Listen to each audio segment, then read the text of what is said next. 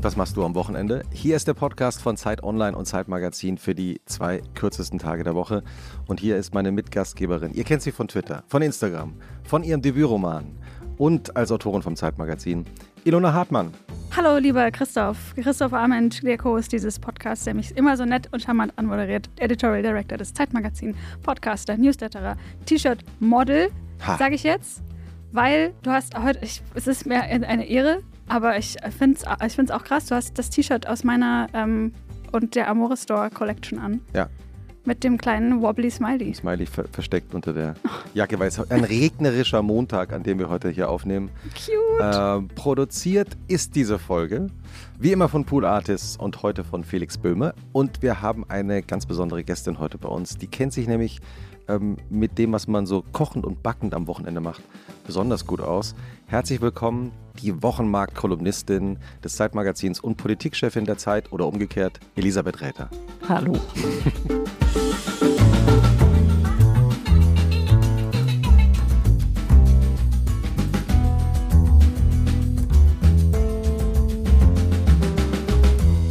Ich will, dass wir so einen kleinen Applaus immer kriegen, wenn Gäste da ja. sind. Ah ja, den spielen wir so ein.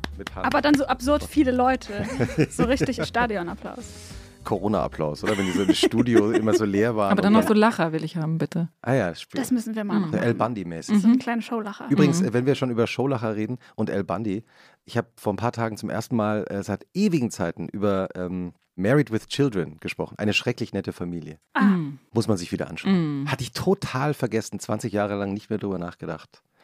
El Bundy. wie ist die gealtert? Na, El Bundy ist doch dann zu Modern Family übergegangen. Ja, der Ne? Schauspieler. Deswegen kommt er mir so, der hat für mich hat der eine ganz andere Bedeutung inzwischen. Ja, ja es ist äh, natürlich ist sie gealtert. ähm, aber gut, also ich finde vor allem so die, die, das Ehepaar sehr gut miteinander. Hm. Ja, aber ähm, wir wollen ja gar nicht Anderes über Thema. El Bandi reden, sondern über äh, Kochen und Backen und natürlich über das Wochenende von Elisabeth Räther, die, äh, wie ich schon gesagt habe, nicht nur Kolumnistin vom Wochenmarkt ist, denn aus dem Wochenmarkt, dem Format zum Kochen und Backen aus dem Zeitmagazin, ist diese Woche ein eigenes Magazin geworden. Das Zeitmagazin Wochenmarkt, diese Woche im Handel überall erhältlich. Und unsere Schriftstellerin hier im Raum, Ilona Hartmann, hat sich wie immer knallhart recherchierend überlegt, Elisabeth, wie dein Wochenende wohl aussieht, wenn du die Weltereignisse hinter dir gelassen hast. Ich weiß gar nicht, ob du, die, ob du sie am Wochenende wirklich hinter dir lässt. Ja, ja, Ähm, hat sie. ähm, und wir hören äh, Ilona Hartmann zu, die sich viel besser auskennt mit dem Wochenende von Elisabeth Räther als Elisabeth Räther vielleicht selbst. Moment, du hast das recherchiert? Ich, okay, ich bin Gnadenlos. gespannt. Das ist immer der schöne Moment, in dem ich mich sehr mächtig fühle, wenn ich so ein leises Angstflackern in den Augen der GästInnen sehe. Ob ich nicht vielleicht doch extrem gut gegoogelt habe. Okay, sag mal. Um sich von der Woche und dem Weltgeschehen zu erholen, verbringt Autorin und Journalistin Elisabeth Räther ihr Wochenende wie ein Hefeteig. Sie lässt sich zugedeckt an einem warmen Ort gehen. Unsere Gästin lacht Jetzt hätte ich gern so einen Showlacher.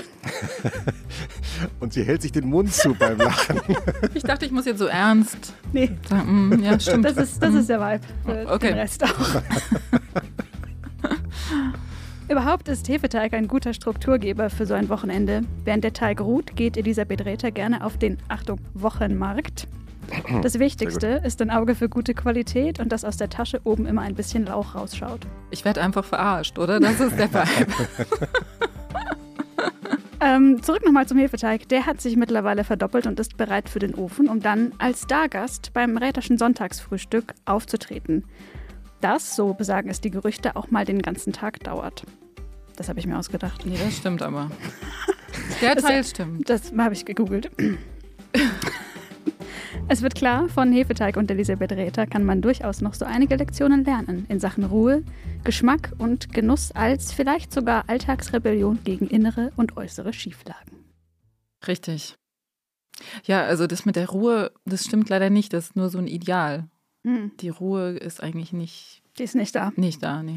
Das ähm, liegt nicht nur an den Weltereignissen, sondern auch an meinem unmittelbaren Umfeld, das mich morgens um sieben aus dem Bett reißt. Aber gehst du dann direkt am Samstag früh als erstes auf den Wochenmarkt? Geht schon, habe ich auch gedacht, also ist schon so ein bisschen Klischee, aber ja, mache ich. Ähm, Auch so früh? nee, Nee, nee, das mache ich nicht. Es ist auch besser, spät zu gehen, weil die Sachen billiger werden. Das, ähm, ich habe eigentlich zu Hause Guck gelernt. Mal, guck mal, das ist ein echter Lifehack. Ja, nehmen wir in die. Shownotes. Ich habe von meiner Mutter gelernt, geh früh auf den Markt, sonst gibt es nicht mehr die Sachen, die du brauchst. Ich habe ein anderes Prinzip. Ich gehe auf den Markt und gucke, was es gibt. Und wenn habe dann gemerkt, wenn du spät gehst, kriegst du die Sachen günstiger. Und spät heißt, du musst halt schon so ein bisschen auf Risiko gehen. Also wenn du einen Plan hast, kann es sein, dass das nicht funktioniert, dass es die Sachen halt nicht gibt. Wenn du da erst um 14 Uhr aufschlägst. Das, Das heißt, heißt- man braucht Nerven. Ne? Du machst auch keinen so äh, Einkaufszettel, ich brauche jetzt das und das, sondern du gehst einfach los. Doch, ich mache einen Einkaufszettel. Die größte Herausforderung besteht darin, ihn auch mitzunehmen. Das ist echt mein großes Problem. Ich weiß nicht, wie oft mir das schon passiert ist. Es ist ich mache es auch manchmal ins Telefon. Das Problem ist aber, finde ich, wenn du einen elektronischen Einkaufszettel hast, dann guckst du ja die ganze Zeit aufs Handy. Und meistens habe ich ja mein Kind, aber ich finde das irgendwie assi, dann die ganze Zeit aufs Handy zu gucken, auch den Verkäufern gegenüber. Es ist so ein bisschen, du stehst da am Marktstand, guckst die ganze Zeit auf dein Telefon. Ich finde es irgendwie komisch. Deswegen so ein richtig schönes DIN A4-Blatt ist eigentlich gut. Aber wie gesagt, ich vergesse ihn leider manchmal. Ich mache mir einen Plan, aber dann wird er nicht eingehalten. Das ist eigentlich Mhm. so mein Motto, ein Ist Lebensmotto. Ich wollte gerade sagen, ist es nicht überhaupt ein Lebensmotto, Ja. dass du dir einen Plan machst und den nicht einhältst? Total. Ich liebe es, Pläne zu machen. Für mich ist es aber auch total okay, wenn die nicht klappen. Oder ich finde es eigentlich normal, dass das dann nicht klappt. Du hast mir auch mal erzählt, dass ähm, du nur Regeln aufstellst für dich, die du Ja. sowieso nicht einhältst. Nee, ich ja, stelle umgekehrt. nur Regeln auf, die ich nicht breche. So ist es. Also ich ja. mache es nicht so, dass ich mir überlege, du darfst das nicht, du darfst dies nicht, du darfst das nicht essen, du darfst nicht rauchen, du darfst nicht trinken oder sowas, sondern ich gucke, was mache ich, wo sind die Problemstellen, sag ich mal. Und da gucke ich dann, ob ich vielleicht was verbessern kann oder muss, aber das läuft nicht über die Regel, also nicht über ein Gesetz oder ein Verbot, sondern eher durch Einsicht, Prozesse und so weiter. Weil es ist ja so, wenn du sagst zum Beispiel, ich will aufhören zu rauchen, hast du ja, du willst ja aufhören zu rauchen. Hm. Das heißt, das ist ja das ist ja nicht jemand, der dir das verbietet, sondern du willst es ja. Und das musst du dann sagen, in dem ganzen, du musst dann sagen, okay, das ist dir der eigentliche Wunsch, deswegen kann ich auch aufhören. Ist das logisch? Hast du aufgehört zu rauchen? Ja, ist aber schon ewig her. Und aber- auch genauso, war genauso einfach, wie du jetzt beschreibst? Ja, ich, also für mich war es super einfach. Also ich weiß gar nicht, wieso ich jetzt über das Rauchen rede, weil es ist überhaupt kein Thema mehr in meinem Leben. Aber es ist so, wenn ich dann was will, ist das stärker, als wenn ich mir ein Verbot erlege, dann will ich es unbedingt haben. Also wenn ich jetzt sage, ich darf nicht rauchen, dann gehe ich hier raus und rauche eine Zigarette. Das ist einfach meine, meine Psyche funktioniert so. Aber wenn ich sage, ich will ja auch gar nicht rauchen, dann rauche ich auch nicht. Ich habe auch mal gelesen, dass das tatsächlich, dass das Gehirn auch so funktioniert. Ich Ja. glaube, man soll auch Kindern, glaube ich, nicht zu oft sagen, dass sie bei bestimmten Dingen nach rechts schauen sollen, wenn sie über die Straße gehen Ja. oder auf die Ampel, weil sie, das wird dann im Gehirn so groß, diese Ja. Information, Ja. dass man dann genau das macht. Hm. Ich habe so ein bisschen Autoritätsproblem, glaube ich. Also ich, mich reizt das, wenn man mir sagt, ähm, was ich zu tun habe. Ich, glaub, irgend so ein, ich weiß nicht, wahrscheinlich irgendwie aus meiner Kindheit oder so, aber jedenfalls habe ich, merke ich, dass mich das total nervt. Und wenn ich das mir selber auferlege, nervt es mich auch. Deswegen versuche ich es nicht zu tun. Und gerade beim Essen ist es ja so ein Thema, ne? Also was ähm, darf man essen, was darf man nicht essen? Das, ich finde das falsch, das in so Verboten zu Kategorien zu sehen. Kannst du so ein bisschen dein, deine Grundhaltung zum Essen erklären? Also, Ja. ähm, da gibt es ja tausende Fragen Mhm. von Fleisch, nicht Fleisch, Zucker, ja, Mhm. nein und wie viel und wie stehst du dazu? Ja, also gut, Fleisch. Ich habe, ich bin nicht so ein, ich esse nicht so gerne Fleisch. Das ist jetzt nicht so ein, wenn es das einfach nicht mehr gäbe ab morgen, dann könnte ich damit auch sehr gut leben. Es ist einfach nichts, wo es mich so hinzieht. Bei mir ist es eher Zucker oder Schokolade. Also ich liebe Süßigkeiten. Ich könnte auch den ganzen Tag Süßigkeiten essen, aber ich habe ja noch ein anderes Ziel, nämlich nicht mega fett zu werden. Und das steht dann so gegeneinander, die beiden Wünsche. Und da kann ich halt dann irgendwie gelingt es mir dann zu sagen, gut, also musst du jetzt auch nicht hier sofort dir die drei Kinderriegel reinpfeifen, die hier auf dem Tisch stehen. Aber hast du mal ausprobiert, was passiert, wenn du das, also das zulässt? Isst du wirklich den ganzen Tag Süßigkeiten? Nee. Sieben Tage am Stück? Nee, nee, also ich war, ich esse schon ausreichend Süßigkeiten. Und, Eine dieser ähm, Regeln, die du für dich aufgestellt genau, hast. Aber Der Zuckerspiegel immer hoch. nee, also ich esse schon äh, regelmäßig Süßigkeiten, aber ich kann auch phasenweise komplett drauf verzichten, weil es ist schon ein bisschen so beim Zucker, finde ich, ich weiß nicht, ob ihr das auch gemerkt habt, es ist schon so ein Abhängigkeitsding. Ne? Also Mhm. wenn du es nicht machst, dann fehlt es dir auch nicht mehr so. Ja. Es gibt bei mir Phasen, wo ich denke, ich brauche Zucker Mhm. und dann mache ich das auch. Dann Mhm. esse ich den auch. Das heißt, dir gelingt es, auf deinen eigenen Körper zu hören. Das versuche ich. Das ist mein Ziel. Natürlich gibt es Situationen, in denen ich gestresst bin, in denen es mir auch nicht gut geht, einfach wo ich Mhm. dann nicht auf mich hören kann. Aber dann also ich glaube daran, vielleicht ist das so ein bisschen Aberglaube, aber ich glaube, der Appetit ist eigentlich dein Freund, ja, der sagt dir eigentlich, was du brauchst. Dafür ist er ja auch erfunden worden, also dass du nicht von der Evolution, dass du nicht jeden Tag dasselbe isst, egal was es ist, sondern dass du nach Abwechslung suchst, dass du deine Nährstoffe bekommst. Das, deswegen gibt es den Appetit. Und ich glaube, wenn du es schaffst, den zu kennen und zu wissen, was dir schmeckt, was du brauchst, dass es dir dann eigentlich in diesem, na, wir leben ja in so einer Welt des Überangebots und überall, wo du hinguckst, sind Kalorien. Und was du eigentlich willst, ist so schwierig rauszufinden. Da muss man so, so in sich hineinhorchen, glaube ich, sich kennen, um zu verstehen, was will ich, was brauche ich. Und das versuche ich. Das hm. gelingt mir aber natürlich auch nicht immer. Also klar. Du schreibst ja jede Woche äh, im Zeitmagazin die Wochenmarktkolumne. Wie machst du das eigentlich? Ich meine, du bist im Hauptberuf Politikchefin der Zeit habe mir sagen lassen, da ist man auch äh, ziemlich ausgelastet. Ich habe ja noch zwei männliche Kollegen, die mich tatkräftig unterstützen bei der Leitung des Ressorts. Liebe Grüße. ja. Aber trotzdem, wie, wie, wie passiert denn sowas mit, äh, wie kommt sowas zustande? Äh, Die Kolumne? Ja. Ja, also da sind wir beim Wochenende, weil ich schon ähm, versuche, am Wochenende dann zu kochen.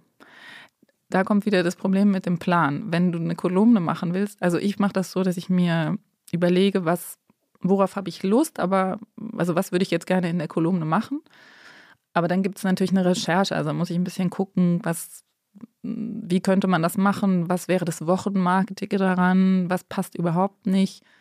Dazu gehört so eine gewisse Vorarbeit und dann muss ich mir die Zutaten besorgen. Und das mache ich, mach ich natürlich schon auch am Wochenende.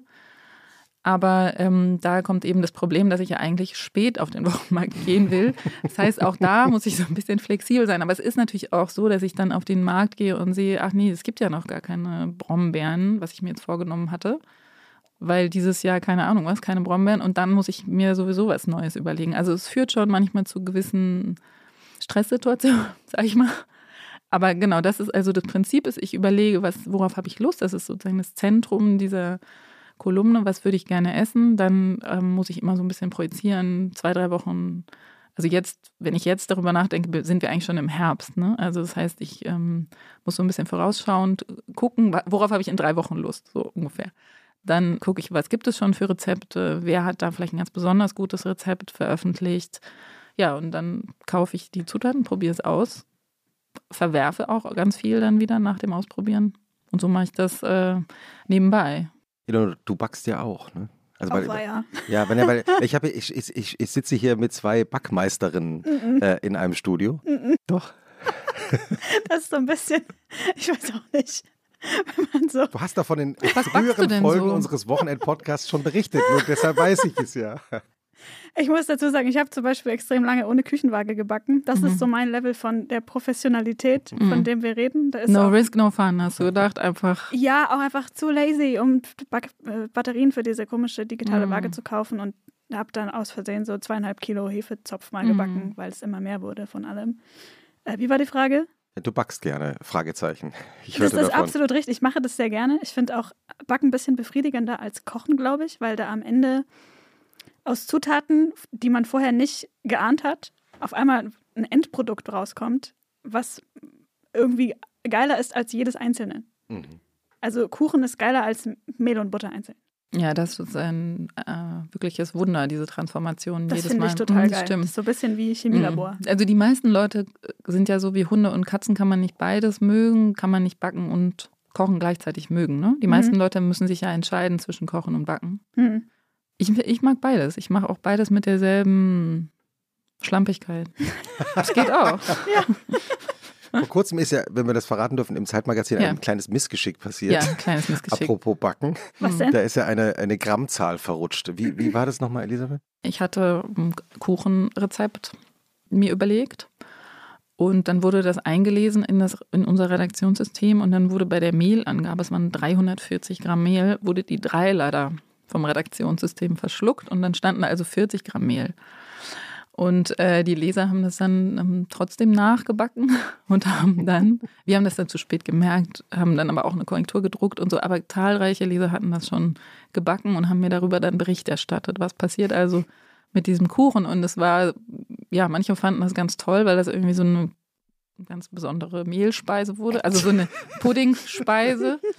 Ähm, es war so schön zum Löffeln. Genau, man, man, konnte es nur löffeln, aber es war auch ganz süß, wie sie so gesagt haben, ja, ich vertraue ihnen ja so. Und dann habe ich gedacht, 40 Gramm Mehl, das kann auch gar nicht hinkommen. Naja, dann habe ich es trotzdem gemacht. Also es waren wirklich so Berichte über ihr ihr Leid mit diesem Aprikosenkuchen. Ne? Aber es ist doch auch ein bisschen Persönlichkeitstest. Wer hält sich total strikt an das Rezept, auch ja. wenn das gar keinen Sinn macht von ja. jedem so kulinarischen Bauchgefühl her? Und wer sagt, das kann irgendwie nicht sein, genau. selbst wenn es stimmt, mache ich es jetzt so, dass ich immer noch Bock drauf habe. Ja, das habe. haben die auch alle geschildert, durch welches Tal sie gegangen sind. Ja? Also hat sich überlegt, also Moment mal, die Backpulvermenge bedeutet aber eigentlich, dass da mehr Mehl reinkommt. Ich schütte mal ein bisschen Grieß rein, haben die eingeschrieben. Also das hat man, manche haben es einfach strikt befolgt, fühlten sich dann total hintergangen sogar. ja, das, das haben sie so ganz schön beschrieben. Und dann habe ich eben gedacht, das klingt so spannend, ich will es jetzt auch mal selber nachbacken mit dieser, mit diesem falschen Mehlangabe und habe das dann auch selber gebacken und es war eigentlich sehr gut. Also das mit dem Backpulver stimmte wirklich, das war so ein bisschen absurd. Warum machst du so viel Backpulver in einen Kuchen ohne Mehl? Aber vom Geschmack her war es ganz gut. also ich es ist so ein bisschen so eine optische Täuschung, sieht aus wie ein Kuchen, aber ist halt so total weich. Wahrscheinlich ist so diese schreckliche ähm, Low-Carb-Diät entstanden. Das, mal ja. bei irgendeinem Rezept ist es nicht so doll aufgefallen, dass ja. das Mehl fehlt und dann Allerdings ähm, sind 300 Gramm Zucker nicht Low Carb. Also ich habe oh, ähm, eine Freundin, ja, ja, das ist, das Mehl isst man ja nur nicht, weil es sich wie Zucker verhält im Körper. Hm. Ich habe auch eine Freundin, die sagt, ich mache immer Low Carb und dann bestellt sie sich Mousse Schokolade. Und dann sage ich immer, pass auf, wenn du Zucker isst, ja, das sind die Kohlenhydrate. Das ist das Problem. Deswegen machst du Low Carb, weil du keinen Zucker willst. Du kannst nicht sagen, ich esse kein Schwarzbrot und dafür Mousse Schokolade. Mhm. Diese Diät existiert leider nicht. Aber sie glaubt fest dran und sagt, das hilft bei ihr. Und, und hilft's? Ja, das kann ich nicht beurteilen. Ich, sie wiegt sich, sie behauptet, es hilft. Ich will dann da jetzt auch nicht. Nee, wollen wir nicht. Ich bericht. Nicht, nicht, nicht, ich kann kein Urteil sprechen. Wir reden ja hier darüber, was du am Wochenende machst. Äh, ja. Ilona hat ja vorhin geschrieben, dass du ein unendliches Brunch, Frühstücks-, Sonntagsritual mhm. hast und hast du gesagt, stimmt. Nee, das stimmt leider nicht, aber das ist in meiner Vorstellung. Ist das so eine. Also es gab mal eine Phase in meinem Leben, als ich noch alleine gelebt habe, wo das durchaus äh, vorkam. Und heute ist das für mich immer noch so ein Ideal. Und wenn es dann so 12 Uhr mittags ist am Sonntag und ich bin schon seit sechs Stunden wach, denke ich, ach, in meinem früheren Leben säße ich jetzt immer noch am Frühstückstisch und in meinem echten Leben denke ich, scheiße, wann ist der Tag vorbei? Und das, ich finde, das ist ein Ideal und ich werde da auch wieder hinkommen. Nur Schreib doch mal dieses Ideal nochmal so, dass wir es ja, richtig also, nachleben und nachvollziehen können. Ja, also in meiner Vorstellung ist es so, dass man in Berlin im Winter vor allem eigentlich ja sowieso nichts machen kann mit so einem Sonntag. Und dann, finde ich, kann man aufstehen, was Süßes essen. Alle wichtigen Persönlichkeitsmerkmale treffen sich bei mir am Sonntagmorgen. und ich finde, man kann was, den Tag mit was Süßem beginnen und dann kann sich das und sagen ziehen bis 14 Uhr und dann könnte man, finde ich, eine Suppe essen. Wenn man so viel Süßes gegessen hat, kann man dann eine Suppe essen. Und dann sagt man, ach, jetzt ist schon dunkel draußen, jetzt nochmal rausgehen, vielleicht so einmal um den Block oder so. Aber eigentlich kann man dann schon wieder überlegen, was man zum Abendessen. Und was, was würde es dann zum Abendessen geben? Ja, das ist jetzt eine gute Frage. Wahrscheinlich könnte man sagen, also in meinem früheren Leben hätte man sagen können, man verabredet sich ins Restaurant mhm. und trinkt erstmal Alkohol. Und dann guckt man, was man isst. Aber ja. dass man dann eher ins Gesellige übergeht, nachdem man den ganzen Tag mit niemandem gesprochen hat und nur so Süßkram gegessen hat. Also ich rede mich hier im Kopf und Kragen, aber es, es klingt irre unseriös, aber. Ist ja in deinem früheren Leben und du hoffst, dass du das, diesen, diesen äh, Status irgendwann mal wieder ja. erreichen wirst am Sonntag. Ja, ich hoffe das und es ist natürlich auch ein bisschen meine äh, Traumwelt, die mich aufbaut, wenn ich ähm, gucke, was ich alles sonst in Wirklichkeit machen muss an so einem Sonntag. Hm. Was heißt in Wirklichkeit machen musst? Naja, also ich ähm, stehe sehr früh auf. Ich ähm, muss mich um mein Kind kümmern. Ich muss leider auch sehr viel lesen. Ich muss. Aber wir sind aber doch bei der Zeit, wir lesen Genuss. doch alle gern. Ja, ich muss äh, leider diese ganzen. Ich kann dann nicht sagen, oh nee, Afghanistan ist mir jetzt zu stressig, sondern ich natürlich beschäftigt mich das und gucke ich mir das an und muss irgendwie alles aufsaugen. Dann muss ich sehr viel mit Leuten telefonieren und irgendwie ist man. Also das mit dem Rausziehen, das geht einfach nicht. Aber, aber das ist schon etwas, also ich persönlich finde Rückzug eigentlich immer das Beste, das beste Lösung in fast allen Fällen. aber mein Leben ist irgendwie, hat eine andere Richtung genommen und jetzt muss ich irgendwie immer reingehen in die Sachen und das äußert sich natürlich besonders am Wochenende. Also diese Vorstellung am Freitagabend klingt die Woche aus und so, das ist halt auch nicht so. Also ich, das ist nicht so, wenn man eine Wochenzeitung macht, das ist nicht so, wenn man sich mit Politik befasst. Es ist nicht so, wenn man ein Kind hat. Also das sind für mich nur so vergangene Ideale. Ja. Äh, äh, kurz bevor wir angefangen haben aufzuzeichnen, äh, bist du auch reingekommen und hast gesagt, ja, also ich muss mich kurz mal auch sortieren hier, weil ich hatte gerade an der einen Leitung meine Mutter und an der anderen Leitung den Zeitreporter Wolfgang Bauer aus Doha. Ja. Und äh, ich muss das jetzt erstmal hier ausbalancieren und jetzt reden wir auch noch über Kochen und Backen. Ja, genau, das ist so ein bisschen die Lage, ja. Was hast du uns denn mitgebracht äh, an Empfehlungen und Tipps? Für das Wochenende? Ja. Mm, Also Ausschlafen Geht ihr gerne Sonntag. auf Spielplätze?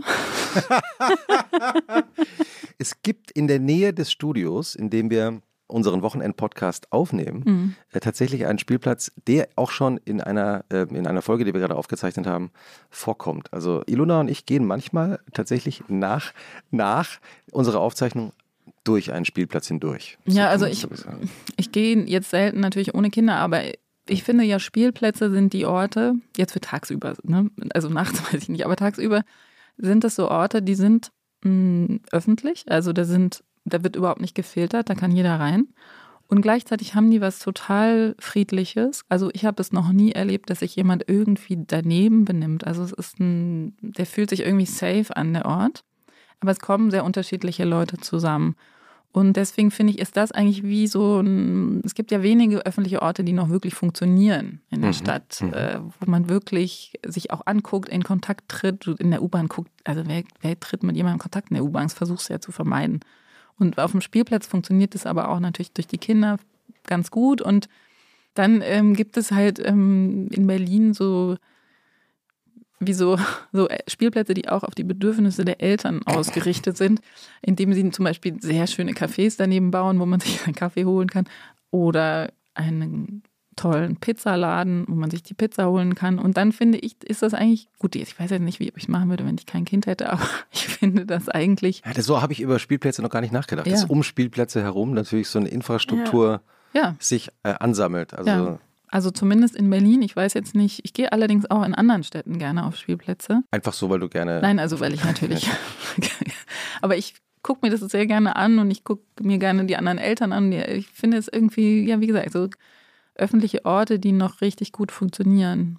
Das ist so interessant, weil ich habe ähm, tatsächlich auf dem Weg hierher ins Studio, praktisch zwischen unserem Studio und dem Spielplatz hier in der Nähe, gibt es nämlich ein Café, das ich auch sehr gut finde, ein Kolumbian, nee, ein bolivianisches Mhm. Café. Und da habe ich auch äh, Kekse mitgebracht, die Cookies, die bringe ich gleich mal Ja, aus der Küche. Also Ja. insofern, deine Theorie stimmt. ja, Es ist aber wirklich erstaunlich, wie Ich, sich ich gehe mal kurz in die Küche und hol Teller. Redet ihr der ruhig Zugang weiter. zu ähm, Spielplätzen im Laufe der, der Zeit oder auch der Lebensphase, in der man steckt, sich so verändert. Ja. Also als Kind normal, Spielplatz, mein Revier.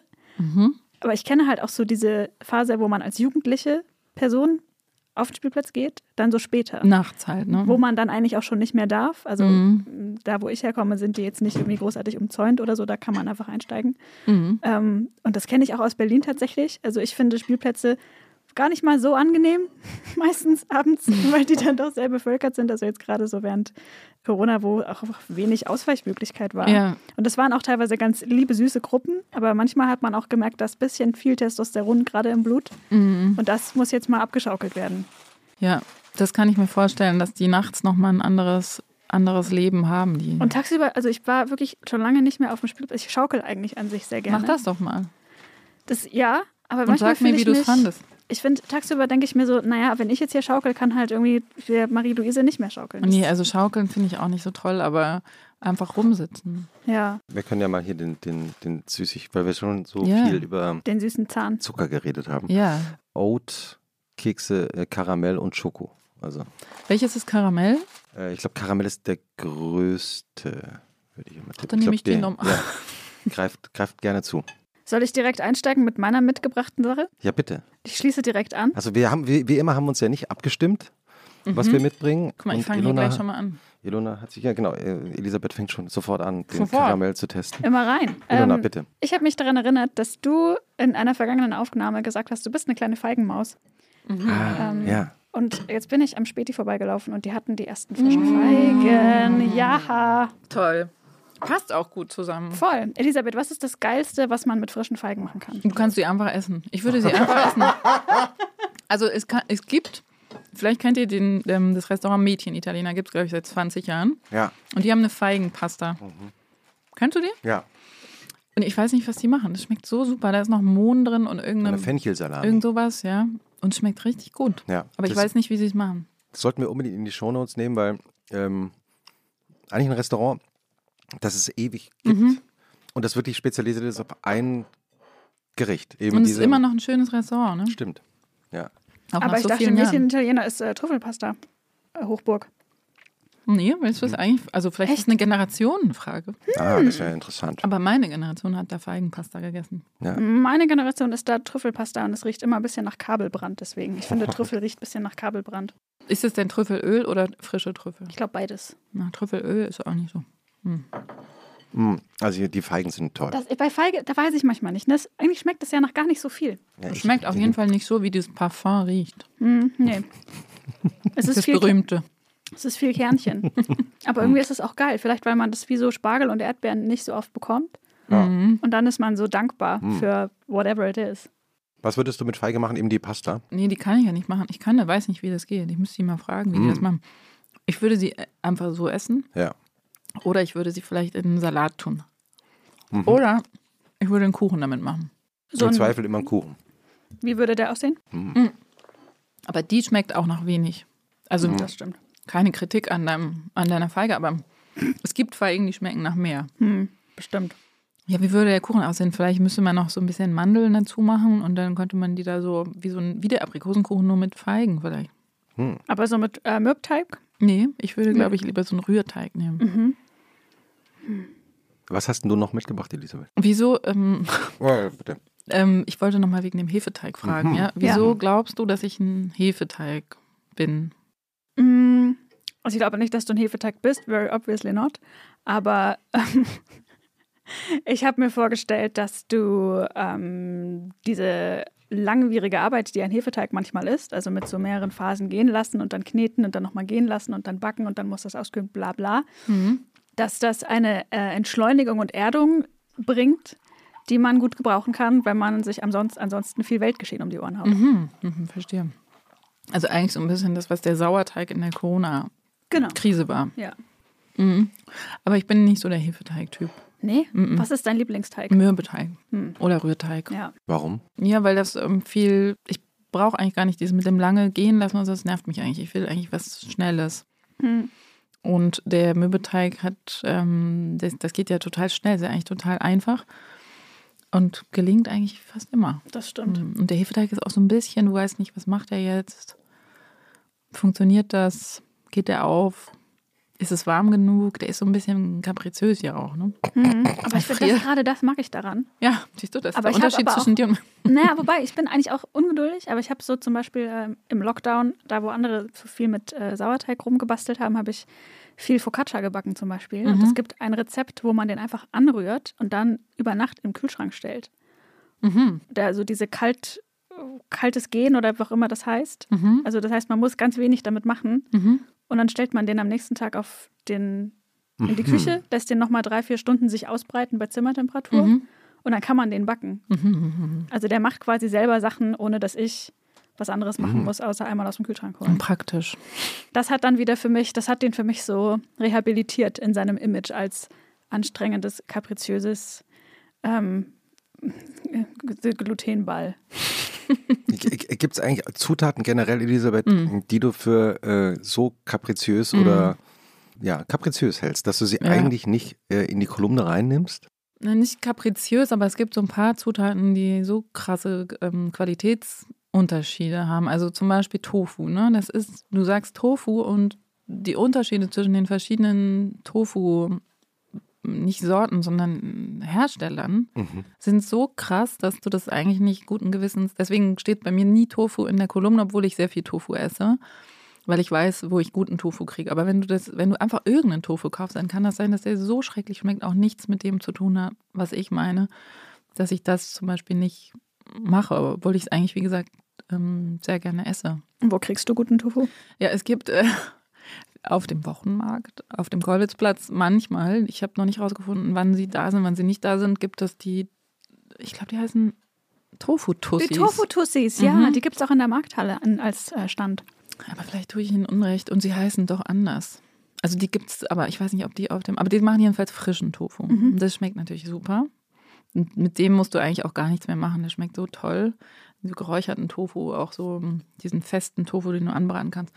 Ja, das ist super. Ich esse auch so aus so einem, aus dem Biomarkt, so in der Packung Tofu, wenn es schnell gehen muss. Der ist auch gut, aber ich habe auch schon mal Tofu gekauft, wenn, wenn ich auf dem Land bin oder so. Der schmeckt so äh, scheußlich. Das kann man echt nicht vergleichen. Ja? Aber es gibt ja immer so starke Vorurteile gegen Tofu, dass der nicht schmeckt.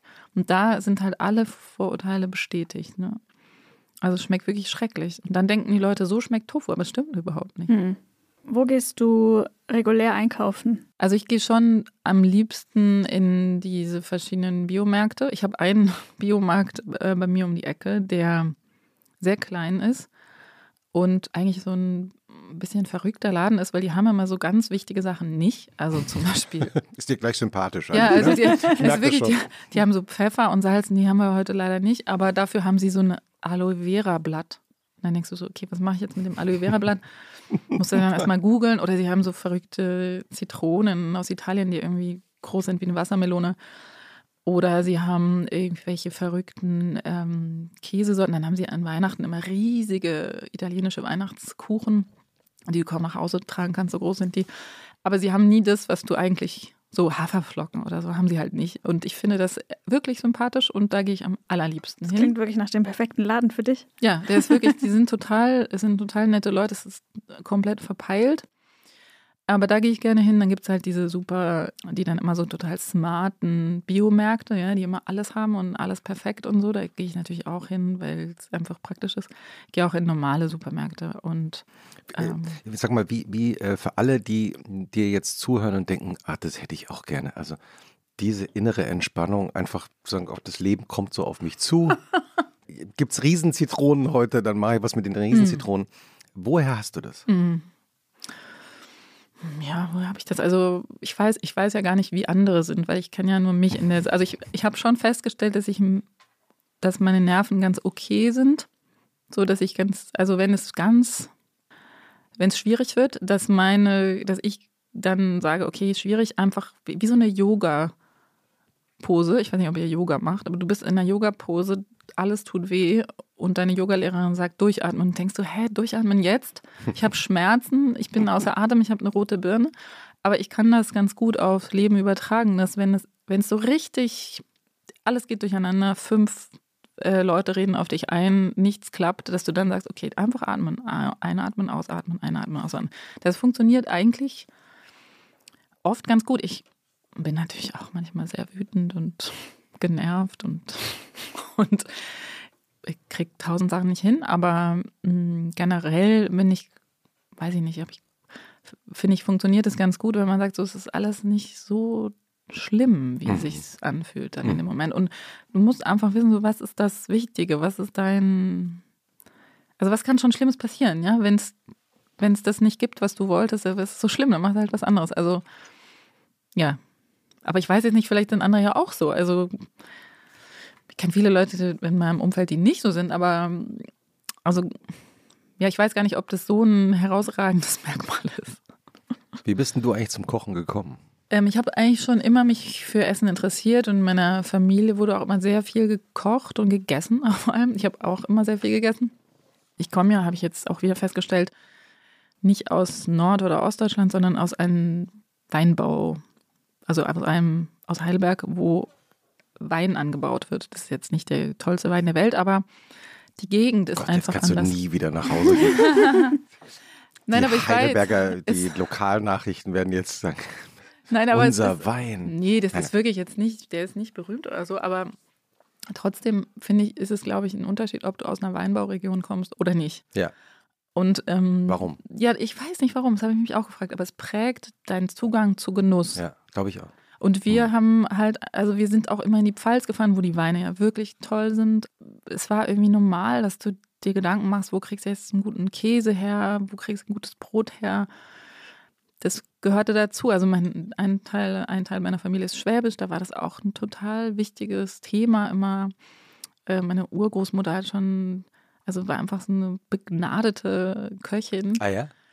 Ja, ja, genau. Also die habe ich nicht kennengelernt, aber das alles, was ich gehört habe, war eben Kochen war einfach total wichtig. Meine Großmutter, super Köchin, meine Mutter, super Köchin. Also irgendwie meine Brüder, also alle interessieren sich irgendwie fürs Essen.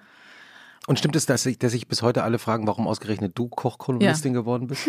Ja, ja, also die sind schon so ein bisschen, denken sie, hä, was soll, also meine Großmutter, wenn die es wüsste, also die würde echt denken, mein Gott, das Kind kann doch nicht mal eine anständige Brühe kochen. Aber ähm, ja, also sie sind schon alle so ein bisschen, denken sie, ja, was, also weil meine Brüder zum Beispiel eben sehr ordentlich kochen. Also mein, vor allem mein jüngerer Bruder, der macht da Sachen, dass ich, ich habe dafür überhaupt nicht die Geduld. Also der kocht irgendwelche Sachen ein und eine richtige Speisekammer und ist so geduldig mit allem. Und ich bin da mal so ungeduldig. Aber ja, jedenfalls, als ich dann Heidelberg verlassen habe vor 23 Jahren, oh Gott, bin ich ja nach Berlin gekommen und da, du erinnerst dich, ähm, hier gab es ja nichts, gar ja, nichts. Stimmt. Also du hast ja noch nicht mal ein Brötchen bekommen. Es war wirklich äh, Katastrophe. Es gab auch wirklich man kann es man heute kaum noch beschreiben, aber es gab im Grunde genommen keine Restaurants. Nee. Also äh, was haben wir? Wir haben fast keine Restaurants. Und es machte dann ein gutes Restaurant in Mitte auf und da gab es sofort Stinkbombenattentate. Welches waren das? Maxwells hieß es. Ah ja, oh Gott, ja. Ja, stimmt. Habe ich vor kurzem wieder dran gedacht, das kann man sich ja heute gar nicht mehr vorstellen, dass äh,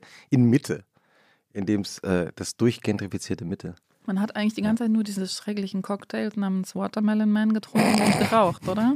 Irgendwie hat man sich nicht, ich weiß gar nicht, wie wir das gemacht haben, aber das war für mich schon, ich fand das natürlich toll damals, ja, weil ich einfach weg wollte aus Süddeutschland. Es hat mich total genervt, Süddeutschland, aber ich bin jetzt schon froh, dass Berlin so ein bisschen, also es schimpfen ja immer alle über die Süddeutschen in Berlin. Ich denke, ja, ihr seid froh, ja, also deswegen kann man hier irgendwie halbwegs gut essen. Jetzt kriege ich auch wieder ganz viele.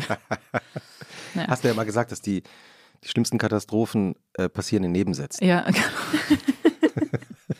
die Shitstorms. Ja, ja, genau. Also ich, ja, aber ich denke, Berlin hat, also wenn ich in Heidelberg bin, dann oder im, in Süddeutschland denken die Leute ja, Berlin hat eigentlich keine Kultur. Ne? Hamburg ist okay, aber eigentlich gibt es hier keine Esskultur und es gibt keinen Wein und es gibt keine, kein, keine Brotkultur, es gibt eigentlich überhaupt keine Kultur. Es ist irgendwie Militärstaat, sagt man abfällig. Und ähm, ich finde, das ist so ein bisschen, ja, ich könnte das unterstreichen, ne? Ähm, Aber ich rede schon wieder, ich rede echt um Kopf und kein Podcast sind nichts für mich. Hast du einen, einen Tipp, wenn ich in Heidelberg bin? Ein Tipp der Wochenmarktkolumnistin. Ja, also ich war jetzt ähm, gerade da und ich ähm, saß dann auf so einem kleinen Platz in Neuenheim. Bei der, der also die, dieses Restaurant heißt Bar Zentrale das war jetzt nicht so super, das Essen, aber dieser Platz da zu sitzen, es war so pittoresk. Ja, du sitzt auf so einem kleinen Marktplatz, da plättert so ein Brunnen, dann wächst da irgendwie ein Feigenbaum, ja, und denkst, das kann überhaupt nicht wahr sein. Feigen? Ja, in Heidelberg wachsen nämlich Feigen. Also es war so idyllisch, das, das, sowas gibt es hier überhaupt nicht. Hm, würdest Tipp, du, würdest die, du die Theorie unterstreichen, dass die, weil alle mal sagen, das ist die beste Eisdiele Berlins, dass sich das errechnet aus okayisch Eis, aber in äh, fußläufiger Nähe und der Ort ist ganz nice außenrum. Mhm, ja, bei Eisdielen, das ist, da finde ich den Ehrgeiz auch etwas überschießend, muss ich sagen. Also mhm. Das ist schon irre, wie viel Eisdielen es gibt und wie viel Mühe die sich geben. Also, und wie viele beste Eisdielen es auch gibt, äh, genau. wenn man mal Leute fragt. Also da mache ich nicht so richtig mit. Ich habe, also ich wohne ja in Mitte, das heißt, ich habe ja irgendwie fünf beste Eisdielen in unmittelbarer Nachbarschaft und ja. ich gehe einfach zu einer von denen und die sind dann total in Ordnung. Allerdings. Was für, ein, was für ein Eis isst denn du? Ja, ich esse eigentlich meistens gerne dieses ähm, total überladene Zeugs, also mit noch Keksen drin und Soße drin und Stücken und ich weiß nicht was. Also so Ben Jerry's artig, was natürlich total unelegant ist, aber ich liebe das. Ich wäre auch gerne jemand, der sagt, ach, so ein Rhabarber-Sorbet ist irgendwie super lecker mit bisschen Minze, aber am Ende bestelle ich immer irgendwie Butter, Karamell mit Tonkabohne. Also alles, was die Leute verachten, bestelle ich. Der Lifehack, den wir in einer anderen Folge auch schon mal besprochen haben, ist ja, äh, habe ich jetzt gelernt von einer Frau, die sich mit Eis und Kochen besser auskennt als ich. Spaghetti-Eis mit Schokoladen- und Haselnusseis. Ja. Ha, was? Ja. ja. Kann man bestellen. Kann man Krass. machen. Und ist Krass. richtig toll. Ja. ja, also bei dem Eis muss ich sagen, bin ich so ein bisschen ausgestiegen. Also da, da kann ich nicht mitmachen bei diesem, äh, ich gehe jetzt, gucke jetzt immer, welche ist jetzt gerade vorne im Ranking, äh, welche Sorten haben die. Ich, also da bin ich so ein bisschen zu faul für. Man kriegt aber über Eisdielen manchmal auch so gesellschaftliche, kulturelle, popkulturelle Trends mit, die einem selber äh, noch gar nicht klar waren. Ich war vor kurzem in Goslar, in der äh, Eisdiele am Marktplatz, die sehr, sehr, mhm. sehr gut ist. Da habe ich auch dieses Spaghetti-Eis gegessen und sah Schlumpfeis. Mhm. Aber das Schlumpfeis hieß nicht mehr Schlumpfeis, sondern Paw Patrol Eis. Ja. Da habe ich gelernt, dass sich hier, äh, hat sich hier doch was medial verändert. Ja, Paw Patrol ist auch, mm, kenne ich auch. ich habe noch, weil wir gedacht, weil ich gedacht habe, wir werden ja auch viel über Essen und Backen und Kochen reden. Ich habe noch so ein paar Lifehacks einfach mir nochmal äh, vergegenwärtigt, die ich selber äh, äh, äh, von, die, von jener Frau gelernt habe. Die mir, also das war mir, äh, ihr wisst es sicher alles, aber mir war es irgendwie komplett neu. Nämlich wofür die Löcher in der, in der äh, Bratpfanne sind. Hä? Die Löcher in. Ja, Was also im Griff, im Griff der Bratpfanne. Doch, mal, das war, da das wusste immer, ich mal. Da ist immer ein Loch. Ja. Ja. Und man, ich habe immer gedacht, das, naja, das wenn man halt die Bratpfanne aufhängen will. Also für diese Menschen, die mhm. diese Pfannen immer hinhängen. Mhm. Ist aber nicht so, man kann den Löffel da reinstecken, so dass ähm, er abtropft in die Pfanne Ach, rein. Mhm. Hat noch nie irgendwer gemacht. Finde ich denn richtig unpraktisch. doch, ist praktisch. Da dödelt Tropf. man doch permanent dann dran. Na, nur wenn du ihn nicht gerade brauchst wenn zum Rühren. Genau, so ist es ja. Ja, schon, aber das ist doch da total instabil. Also aber die Frage ist schon, wo legst du den Löffel hin beim Kochen? Eben, das ist eben, so ja. ähm, seitlich auf das äh, noch benutzte Schneidebrett. Ja, das aber genau, das benutzte Schneidebrett. Aber wenn das benutzte Schneidebrett aus irgendeinem Grund schmutzig ist oder rohes Fleisch drauf war, geht es schon nicht mehr. Ja. Zweiter sehr äh, alltagstauglicher äh, äh, Lifehack: Alupapier. Das alte Problem, wenn man äh, die Packung aufmacht und dann fällt ja immer diese Rolle raus. Mhm. Also man will, will ja das Alupapier so rausrollen und dann fällt es so raus. Es gibt bei fast allen Alu-Backpapierherstellern auf der Außenpackung rechts und links so eine kleine Stelle, die man eindrücken kann. ist wirklich wahr. Das ist äh, jahrzehntelang ohne Christoph, diesen Trick. Du brauchst so einen TikTok-Kanal für so Hacks. Ja, oder was ist diese, wer ist diese Person, die das alles weiß? Ja, ich weiß nicht, ob das ein. Ja. genau, dachte ich, äh, bringe ich mal mit in die Shownotes hier. Krass. Ja. Das finde ich gut, weil ich habe eigentlich gar keine praktischen Tipps. Also, das, ich kann sowas überhaupt nicht. Ich mache einfach so ein bisschen. Wahrscheinlich bin ich total unpraktisch und man könnte alles viel praktischer machen. Deswegen ist es gut, dass du diese Rolle ja, übernimmst. Das ist schön, oder? Das, mhm. äh, die Assistentenrolle.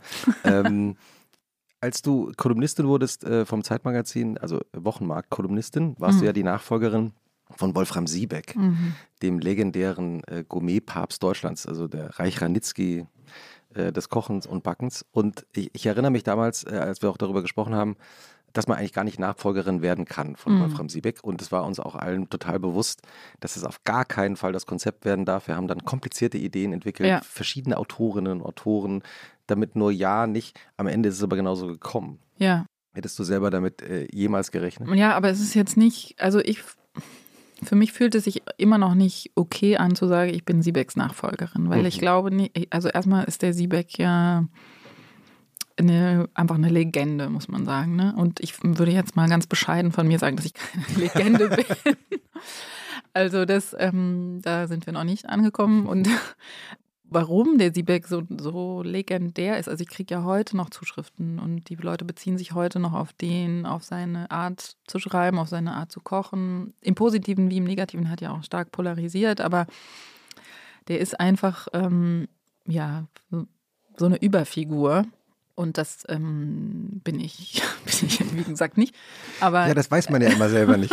vielleicht, ja, wenn ich 85 bin, dann. Ja, vielleicht gibt es jetzt schon äh, 21-jährige Nachwuchs-Kochkolumnistinnen ja. äh, und Kolumnisten, die alle denken, oh Gott, diese Elisabeth Räther. Also, das, also ich arbeite daran, dass ähm, ich Legende werde, aber ich habe noch einen gewissen Weg vor mir. Aber ich bin natürlich die Kolumnistin vom Magazin jetzt. Insofern bin ich seine Nachfolgerin ich glaube auch inzwischen, dass es sich, ähm, dass sich was Eigenes etabliert hat. Also das, der Siebeck, das ist jetzt schon so lange her, dass, dass dann die Jüngeren ihn vielleicht auch nicht mehr kennen, aber ich denke schon, wie hat er das gemacht, wie mache ich das? Ich hatte ja auch dann viel mit ihm zu tun. Ähm, ich überlege schon, wie, was war eigentlich sein Zugang, was ist meiner? Also ich, das mache ich schon auch, aber jetzt nicht nur als Abgrenzung. Also er hat ja auch, ich habe ja auch eine, zum Beispiel eine große Liebe zu Frankreich. Und das, ähm, das verbindet uns ja. Und, und ähm, ich würde mich auch für ähnlich genussfähig halten wie Siebeck. Also ich sehe es jetzt nicht nur als Abgrenzung ja, ja. Von, von ihm. Ne?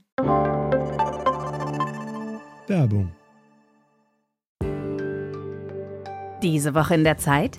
Die Bücher des Frühlings. 16 Seiten blühende Fantasie. Von gefährlichen Liebschaften, einer Flucht auf dem Mississippi und magische Erzählkunst. Das Literaturspezial zur Buchmesse in Leipzig. Die Zeit, Deutschlands größte Wochenzeitung.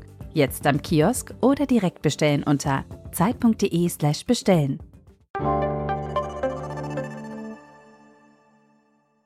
Wir haben ja im, in dem, im neuen Zeitmagazin Wochenmarkt äh, Magazin einige Formate und Kolumnen auch. Als wir das Heft zusammen gemacht haben, hast du erzählt, dass deine, eine deiner Lieblingsformate ist eigentlich eine Reihe, die wirklich irre neugierig macht, nämlich äh, was Spitzenköche wirklich essen. Mm, ja. In der ersten Folge ist Tim Raue dabei. Ja, Tim Raue, also ich finde Tim Raue sowieso irgendwie ein lustiger Typ und er beschreibt, wie er ähm, immer gegen die Kalorien eigentlich kämpft. Also er ist ja die ganze Zeit umgeben von großartigem Essen und muss sich immer auf großartiges Essen irgendwie zubewegen, sich damit befassen und gleichzeitig will er aber unbedingt seine Figur halten oder abnehmen. Das habe ich jetzt nicht, weiß ich jetzt nicht genau, aber jedenfalls ist das für ihn ein großes Thema und deswegen probiert er dann die Sachen in seiner Küche, die, diese super Sachen, die seine Köche dazu bereiten, dann spuckt er es aus, wie bei so einer Weinprobe. Ja? Wie bei so einer Essstörung. Ja, oder wie bei einer, ne, er schluckt es nicht runter, er spuckt sofort aus, aber es klingt Aber das klingt auch aber nicht gesund, sorry.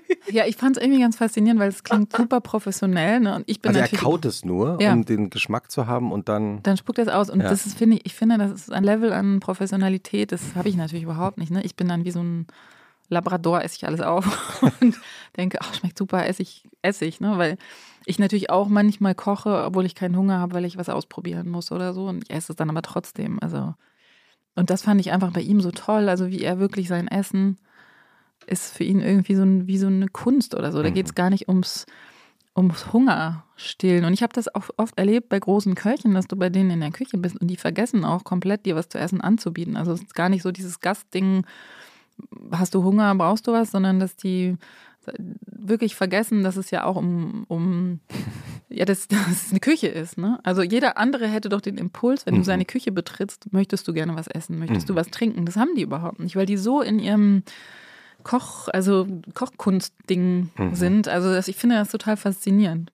Aber hattest du mal Ambitionen, äh, selber in so einen Bereich nee. dich vorzuwagen? Gar nicht. Das war immer irgendwie Hobby oder Ausgleich. Ja, ich habe ja auch gar keine Ausbildung. Ähm, ich würde das auch, also das hat, darüber habe ich nie nachgedacht. Ich habe manchmal so Aussteigerfantasien, dass ich irgendwo ein Restaurant aufmache, aber dann sagen alle sofort, oh Castro, Gott, mach's nicht. Also das sind auch nur so Anfälle von, ich will hier raus, aber ich mach, nee, also das habe ich nicht. Findest du, allgemein, also von oben betrachtet, zwei Tage Wochenende ausreichenden Ausgleich zu den fünf Tagen Woche, die du hast?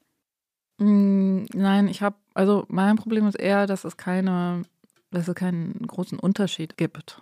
Also, dass ich nicht dieses, das ähm, geht aber wahrscheinlich vielen so, die arbeiten und Familie haben, dass du Irgendwo habe ich mal den schönen Satz gesehen, das Zuhause ist für Eltern ein Ort der Belastung. Und, das, und man sagt auch äh, im Englischen Second Shift, ne, du kommst nach Hause und hast dann einfach nochmal Schicht. Schicht, ja. Und das geht allen so, glaube ich, die, die Familie haben und arbeiten, dass man einfach nicht so diese Idee von, ich, auch ganz viele junge Eltern erzählen ja so der erste Urlaub, ja, sie denken, oh, endlich Urlaub. Und dann stellen sie fest, oh, endlich Urlaub heißt, du hast keine Kinderbetreuung, du ähm, machst alles, was du zu Hause auch machst. So. Deswegen hm, finde ich jetzt, ist diese Balance gar nicht, für mich gar nicht mehr da. Hm. hm. Also es gibt gar nicht so richtig das Wochenende. Ne? Hm. Es ist ja auch ein total altes Konzept, eigentlich, wenn man drüber nachdenkt. Wann wurde dann diese Taktung erfunden von acht Stunden Tag, fünf Tage Woche, zwei Tage Wochenende? Das ist ja auch wie alt? 50, 60, 70 Jahre? Ja, es wurde ja angeblich immer weniger. Also wir arbeiten ja angeblich weniger als äh, noch die Generation davor und die Generation davor, aber es hat sich halt stark verdichtet. Ich glaube, das ja, kann man auch für alle auch. Berufe sagen. Ja.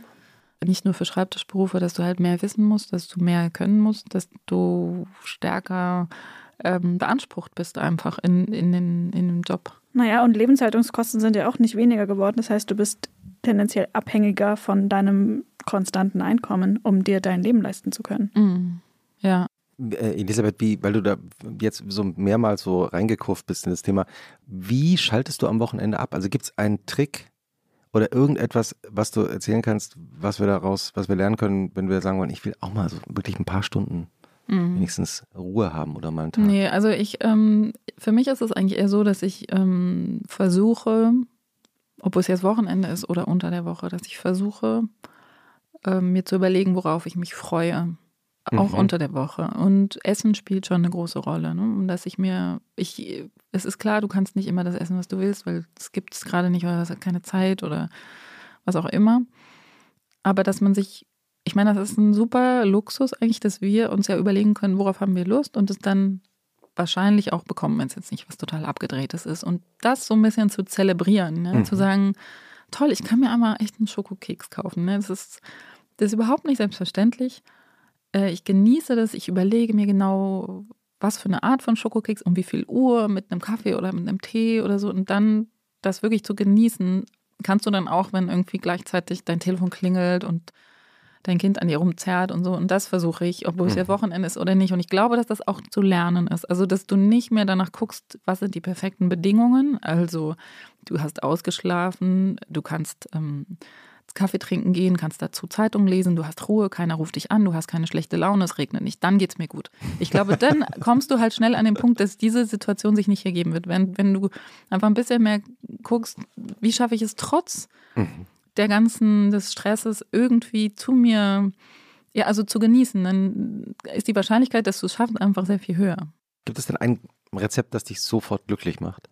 Wenn, schon, wenn du jetzt dran denkst. Ja, also ich, es ist, ist schon einfach immer deine Kekse zum Beispiel sind schon, also das, ich brauche eigentlich nicht mehr. Das finde ich, äh, also so, so eine richtig, ein richtig schön gebackener Keks, richtig toller Kuchen, finde ich immer super. Aber dann gibt es auch, was ich auch ähm, immer wieder super finde und darüber könnte ich mich auch freuen, ist so eine, so eine perfekte Nektarine oder eine Wassermelone oder einfach so ein richtig schönes Obst, was du ja auch selten bekommst. Aber wenn das gelingt, ja, also wenn du das kleine Zeitfenster erwischst, in dem die Nektarine irgendwie noch schmeckt, also noch nicht mehr hart ist, aber auch noch nicht verfault, dann kann ich mich daran auch sehr freuen. Gibt es eigentlich eine manchmal Querverbindung zu deinen beiden Jobs? Also einerseits mhm. Politikjournalistin, die Politikerinnen und Politiker trifft, äh, interviewt, porträtiert, äh, mit denen auch streitet oder diskutiert. Und andererseits die ähm, Rezeptkolumnistin? Mm, ja, also ich mache ja viel äh, gesellschaftspolitische Sachen und das ähm, Essen hat sich natürlich stark politisiert in den letzten zehn Jahren noch mal mehr als vorher schon. Und ähm, die Frage, wo kommt das Essen her, wer hat es hergestellt, wie ist es produziert worden und so, das sind ja politische Fragen. Und da gibt es natürlich schon viele Überschneidungen. Dann auch mhm. ist ja im Moment große Debatte immer so, wer will was verbieten, was dürfen wir noch, was ist Genuss, was ist Verzicht, was ist Völlerei und so. Und da gibt es natürlich schon Überschneidungen ja, da merke ich, dass es manchmal auch schwierig ist, es voneinander zu trennen. Zum Beispiel bei welcher Zutat? Nein, also zum Beispiel bei dem Fleischthema, ne, ist es so, ähm, dass natürlich das eigentlich inzwischen ein hochpolitisches Thema ist, aber gleichzeitig ist es auch eigentlich überhaupt kein politisches Thema. Das ist so eine komische Gleichzeitigkeit. Also die Leute reden natürlich wahnsinnig viel darüber, aber mhm. gleichzeitig kannst du natürlich ganz normal zum Metzger gehen und Fleisch kaufen. Ja? Also dieser ganze Überbau, den, den spürst du ja nicht die ganze Zeit, aber ja, das sind so, da merke ich, es ist nicht mehr, es ist nicht selbstverständlich, Fleisch zu essen. Das war vor zehn Jahren schon anders. Da war es noch ein bisschen selbstverständlicher. Mhm. Ido schaut gerade so nachdenklich. Ich habe überlegt gerade, wann ich zuletzt Fleisch gegessen habe. Also ja. weil ich das, ich bin auch noch aufgewachsen mit so einem, es ist einfach völlig normal, dass überall so ein bisschen Fleisch dran mhm. ist. Also selbst wenn du einen Salat bestellt hast, war da halt irgendwie noch so ein bisschen so Kochschinken mhm. reingeschnitten oder so. Ja, das ist nicht mehr so, das ist nicht mehr einfach eine Zutat. Aber mm, ja. also ich habe das Gefühl, es ändert sich halt gerade, dass es nicht mehr nur eine Zutat ist. Und ich könnte mir vorstellen, dass das für die anderen tierischen Produkte auch so sein wird. Aber im Moment ist es, ist es so ein bisschen wie so ein Übergang, habe ich das Gefühl gerade. Mhm. Mhm. Und äh, reagieren denn Politikerinnen und Politiker auch auf deine äh, Kochkolumne? Also es ist natürlich schon so, dass die Leute, hm, jetzt auch die Mitarbeiter von den Politikern und so, dass die immer denken, so, hä, ist das nicht die Kochkolumnistin? Was will die denn jetzt? Die kennen, die wissen ja jetzt auch nicht immer, wer es wäre bei uns und denken so, was ruft die denn jetzt an? Äh, hä? Und ähm, wollen dann aber natürlich auch nicht nachfragen, weil es irgendwie peinlich ist. Also es ist schon alles so ein bisschen eine kuriose Situation und Manchmal sagen sie, ja, ich habe schon auch mal die Kochzepte ausprobiert und so. Also es, es, ich finde es auch immer wieder komisch. Ich denke auch immer, die Leute müssen nachdenken, was ist das denn für eine?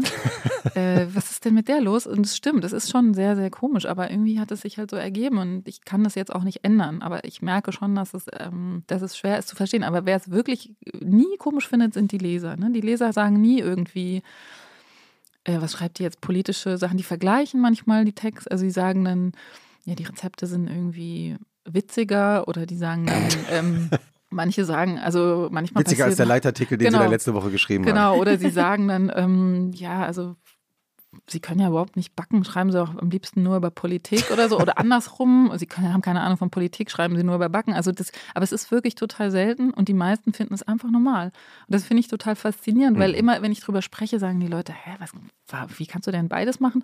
Aber die Leser finden das, die haben, haben mich so akzeptiert, wie ich bin. Ähm, Aber ja. gerade das ist ja irgendwie was total Zentrales und ich finde auch was Neues eigentlich in unserer Zeit, dass so die Gleichzeitigkeit mhm. aller Dinge ja. mehr verstanden und akzeptiert wird. Also, dass eine Person mehr sein kann als ja. nur die Journalistin oder nur die ähm, Köchin Klar. oder Bäckerin, wie auch immer. Und dass man das aber einfach auch mit einem ganz guten Selbstvertrauen voraussetzen kann, dass man mhm. das den Leuten zumuten kann. Das stimmt. Es gibt nicht mehr so dieses Normal, so sind alle, also auch wie ähm, also bei allein, dass, ähm, dass, ähm, dass ich als Frau in der Politik, äh, Politikjournalismus mache, das war ja auch vor äh, vielen Jahren ähm, noch, fand man das noch komisch. Auch das ist ja normal geworden. Und ähm, ja, ich habe auch das Gefühl, es gibt schon mehr Toleranz ja, also ich habe, äh, ich finde es immer, ich finde immer noch ein bisschen komisch, weil es natürlich so ist, dass du bei den Rezepten jetzt äh, journalistisch gesehen eigentlich eher so ein bisschen fast eskapistisch drauf bist, ne? dass du sagst, ich gucke jetzt mal die schönen Seiten des Lebens an und bei der Politik halt mitten reingehen musst in diesen ganzen Schlamassel, der sich da immer ergibt und das sind, aber das ist auch das, was ich vorhin beschrieben habe. Das sind so zwei sich ähm, widersprechende Motive in mir aber da denke ich, vielleicht geht es ja vielen so, ne? dass man sagt, ich, ich will teilnehmen an der Welt, ich will wissen, was um mich herum passiert, aber gleichzeitig will ich auch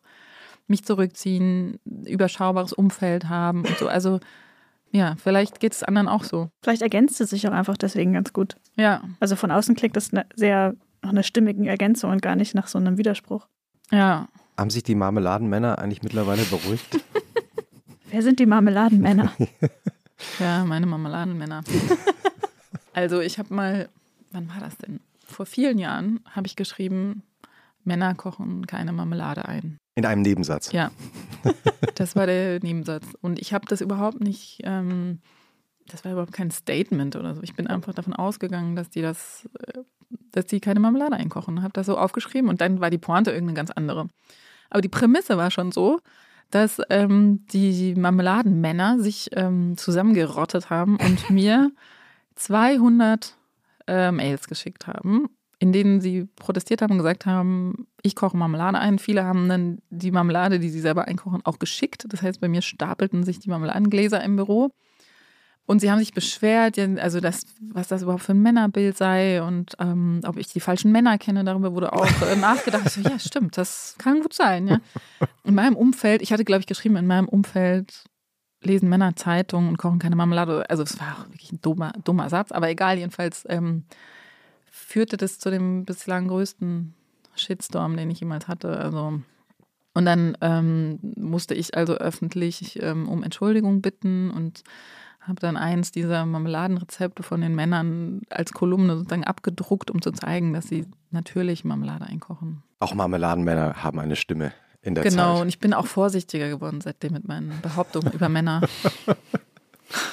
Elisabeth, wir haben in der, als Schlussfrage äh, immer ähm, eine Frage, die sich mit dem Sonntag und dem Montag beschäftigt. Was findest du schlimmer? Sonntagnachmittag oder Montagmorgen? Montagmorgen. Wer hm. findet den Sonntagnachmittag schlimmer? Auch einige. Ich würde ja, sagen, ja, das ist relativ ausgewogen, 50-50. Ja, hm. Wir müssen also, mal eine Statistik führen. Bei mir ist hm. es definitiv der Montagmorgen. Und was hilft, was hilft so ein bisschen dagegen? Na, zum Beispiel, dass es dann, dann doch irgendwann Mittagessen gibt und Kaffee. Kaffee hilft eigentlich fast immer. Das stimmt, ja. Ja. Und dass man weiß, er geht auch vorbei, der Montagmorgen. ähm, vielen Dank, dass du da warst. Äh, Danke. Äh, Elisabeth Räther, Kolumnistin ähm, des, der Wochenmarktreihe im Zeitmagazin und Herausgeberin des neuen Maga Zeitmagazins Wochenmarkt, das jetzt im Handel ist. Äh, da geht es unter anderem äh, auch um Wolfram Siebeck, nämlich in einer neuen Interviewreihe mit Barbara Siebeck, seiner Frau, die eben auch erzählt, warum die beiden nach Freiburg gezogen sind auf, einen, auf eine Schlossanlage, nämlich weil es so nah an Frankreich mhm. liegt, weil du vorhin gesagt hast, äh, mhm. du liebst Frankreich genauso mhm. wie er mhm. äh, Frankreich geliebt hat, dass man es sehen kann. Mhm, ja, sehr gut. Ja, ist es ein, äh, könntest du dir das auch vorstellen? Klar. Also ich würde einfach sofort richtig nach Frankreich ziehen und nicht nur, dass man singen kann, sondern ich habe ja auch in Frankreich gelebt und ich würde sofort wieder hin. Klar. Ja, also wenn man jetzt sagen würde, äh, nach Paris oder? Ja, sofort. Also ich habe halt, ich müsste halt mal das zu Hause besprechen, ne? das ist das Problem daran. Aber äh, wenn ich könnte, würde ich sofort nach Frankreich. Ja. Hast du einen Tipp in Paris, einen kulinarischen, wenn, wenn man da hinkommt? Oh ja, viele. Mm, also jetzt im Moment würde ich, glaube ich, sagen, geh einfach, also weil ich war jetzt schon mm, einige, in der Corona-Zeit war ich nur einmal da. Mm, du gehst einfach in eine Bäckerei und kaufst den Croissant. ganz, ganz, ähm, ich, das ist ja das Tolle in Paris, dass du einfach, dass überall alles gut schmeckt. Vom Einfachen das Beste. Ja. ja. Elisabeth, vielen Dank, dass du da warst und äh, ein schönes Wochenende. Danke, euch auch. Schönes Wochenende. Tschüssi. Tschüss. Tschüss.